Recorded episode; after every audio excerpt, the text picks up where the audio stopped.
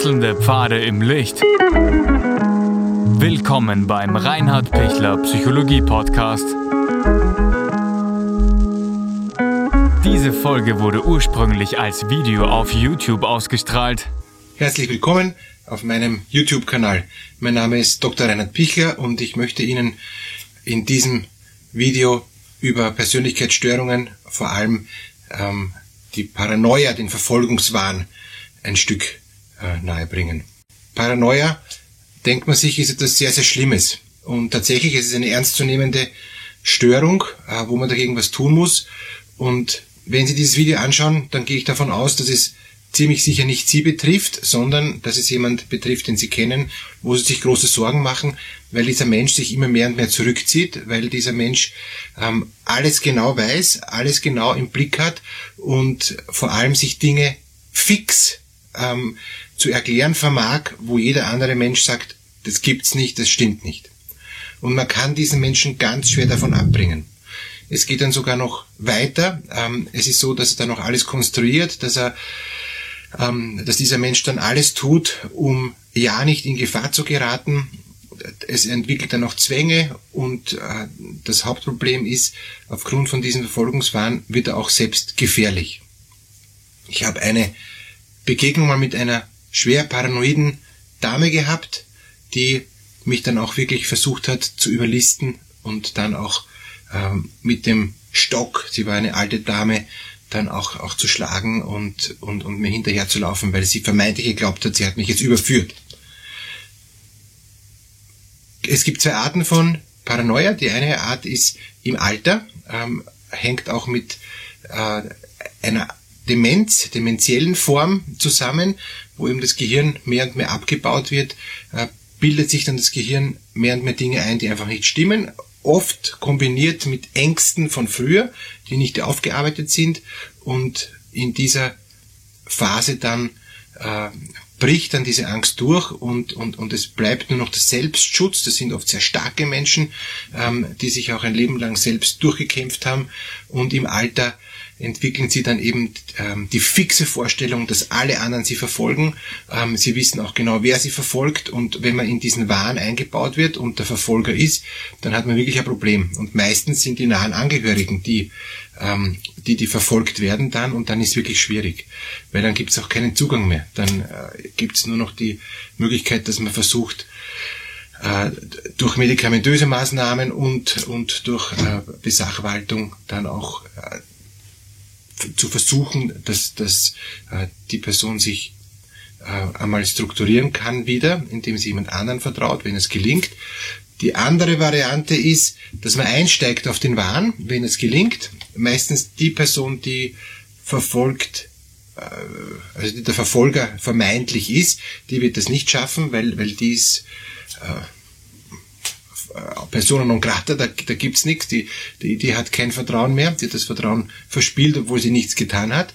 Ähm, aber vielleicht eine, einen, äh, auch eine Verwandte oder eine gute Bekannte, zu der sie früher Vertrauen gehabt hat, die einsteigt in diesen Wahn, wenn das gelingt und, und ein Stück mitredet, zum Beispiel wenn, wenn die, ähm, die alte äh, Dame sagt, äh, also der Nachbar ist es, der, der eben äh, mich ausrauben will und, und ich weiß schon, wenn er vorbeigeht, dann schaut er schon so zu meiner Tür, ob er nicht dann vielleicht eben äh, einen Moment findet, wo er dann die Tür aufreißen kann und, und, und mich dann eben berauben will. Dann kann die nahe Verwandte, wenn ihr das gelingt, ähm, einsteigen und sagen, ähm, also wenn das ist, dann ruf mich einfach an, ich werde helfen, weil das geht nicht, dass der Nachbar dich ausraubt. Also ein Stück ein Stück einsteigen, nicht ganz einsteigen, nicht sagen, ja genau, der, der Nachbar, der ist sicher der, der jetzt uns ausrauben will und, und, und hau ihm einen nieder, das bringt's nicht, ja? sondern es geht eher darum, ein Stück mit ihr mitgehen und sie dann ein Stück wieder versuchen mitzunehmen. Also zum Beispiel eben, ruf mich an, wenn, wenn du in Gefahr bist, ähm, ich helfe dir. Und, und dann ist sie vielleicht beruhigt, dann ruft sie eh nie an, weil es kommt ja eh nie dazu, dass der Nachbar einbricht und, und damit ist dann auch die Gefahr geplant.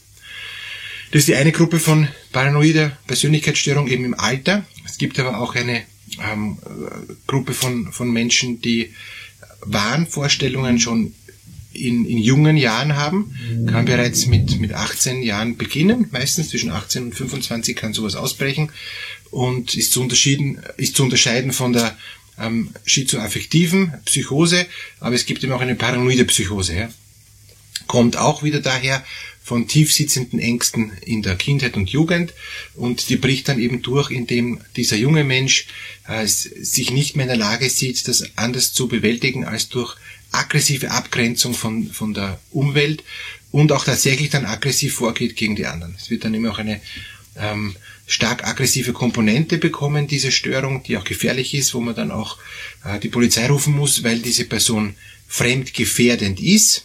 Die alte Person vom vorigen Beispiel ist auch fremdgefährdend, aber ist aufgrund von ihrer Gebrechlichkeit von dem Alter meistens nicht mehr so gefährlich, normalerweise. Aber die junge Person in der Vollkraft ihres, ähm, äh, ihrer, ihrer jungen, äh, ihres jungen Erwachsenenalters die kann sehr wohl gefährlich sein. Und da geht es auch wirklich darum, sich zu schützen, ähm, auch noch einmal aufzupassen, wenn es gelingt, schon auch ein Stück in den Wahn einzusteigen, ähnlich wie, wie bei, äh, bei der Altersdemenz und, und bei der Altersparanoia. Aber ähm, trotzdem ganz klar sich abgrenzen. Also nicht, äh, nicht zu sehr mitschwingen, weil sonst ist man Teil des Systems.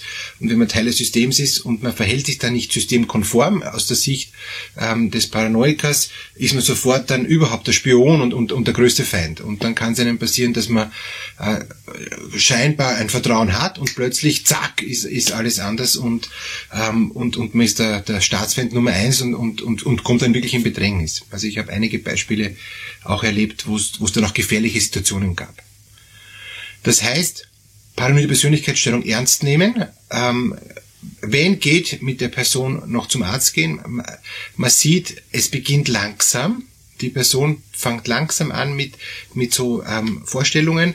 Verschwörungstheorien ist, ist ein so ein Thema und viele von von uns äh, hängen hin und wieder Verschwörungstheorien nach, können sich aber dann wieder distanzieren oder können es auch stehen lassen, können sagen, vielleicht ist es so, ich weiß es nicht, aber ich, äh, ich, ich kann es jetzt auch nicht ändern und können sich wieder distanzieren. Der mit der paranoiden Störung kann sich nicht distanzieren, der verbohrt sich immer weiter und der entwickelt eine Akribie, das zu verstehen, eine unglaubliche Kraft, das auch zu verstehen. Und das Ergebnis ist dann am Schluss immer, ähm, dass er selber in, in, in diesen Verschwörungstheorien so gefangen ist, dass er selbst nicht mehr rauskommt und auch gar nicht mehr rauskommen will, sondern er versucht wirklich allein gegen den Rest der Welt dann ähm, alle zu bekämpfen und, und vermeintlich zu besiegen, was natürlich nicht, nicht gelingt, weil es ein Kampf gegen Windmühlen ist. Und, und da braucht er Hilfe. Wie kann man ihn rausholen aus seinem Wahn, so wie man alle Menschen, die wahnhaft sind, ähm, herausholen kann, eben durch Medikamente, weil es ist eine Störung im Gehirn und durch ganz klare Strukturierung, ganz ähm, kleine Portionen von Realitätsbezug, nicht zu viel, aber strukturiert ganz kleine Portionen, wo dann klar ist, ähm, dass der wieder ein Stück zurück in die Realität kommt. Wenn der überhaupt nicht zurück in die Realität kommt ähm, und der verrückt bleibt, wo sie wirklich merken, der ist schräg, der bleibt schräg, ähm, der ist nicht, nicht mit der realen Welt mehr verbunden, der ist abgekoppelt von der Realität und lebt in seiner wahnhaften Welt, dann braucht er eben unbedingt äh, psychiatrische Hilfe, meistens eine stationäre Aufnahme und regelmäßige Medikamenteneinnahme. Es ist nicht der Ort, da jetzt Therapie zu betreiben, weil die Therapie wird den, diesen Menschen noch mehr verunsichern, weil da geht es ja um Reflexionsfähigkeit, die hat er nicht, sondern es geht in dieser Phase um Stabilisierung, um Beratung, um ganz klare, gute, einfache, liebevolle, aber deutliche Führung, dass dieser Mensch auch ähm, jemand vertrauen kann und sich auf den auch dann verlassen kann, dass der schon weiß, wie es geht. Wenn das gelingt, dann dann kann aufgrund der Stabilisierung es so gut sein, dass er sogar dann durch die Selbstdistanzierungsfähigkeit einen Weg findet, um dann auch ein Stück sich vom Wahn zu entfernen.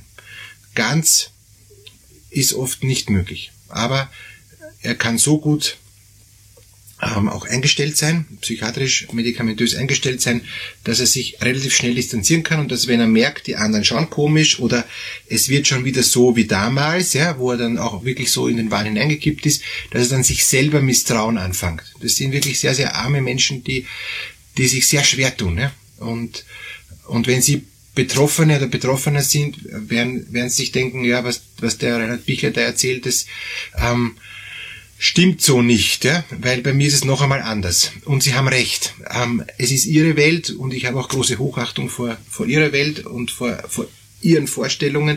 Und trotzdem geht es darum, dass wir gemeinsam im Gespräch sein können, dass Ihre Welt und meine Welt auch, auch eine Schnittmenge hat, dass man eben auch ein Stück zusammenkommt.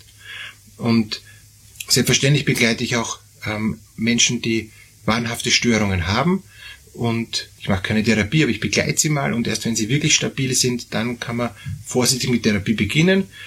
Ähm, und ich begleite natürlich die Angehörigen, damit sie in dieser schweren Phase auch besser durchkommen, sich besser auskennen, wissen, wie sollen sie agieren. Gerne können Sie sich bei mir melden. Unten haben Sie alle Kontaktdaten. Ich danke Ihnen fürs Zuhören und freue mich auf eine nächste äh, Videoeinheit mit Ihnen.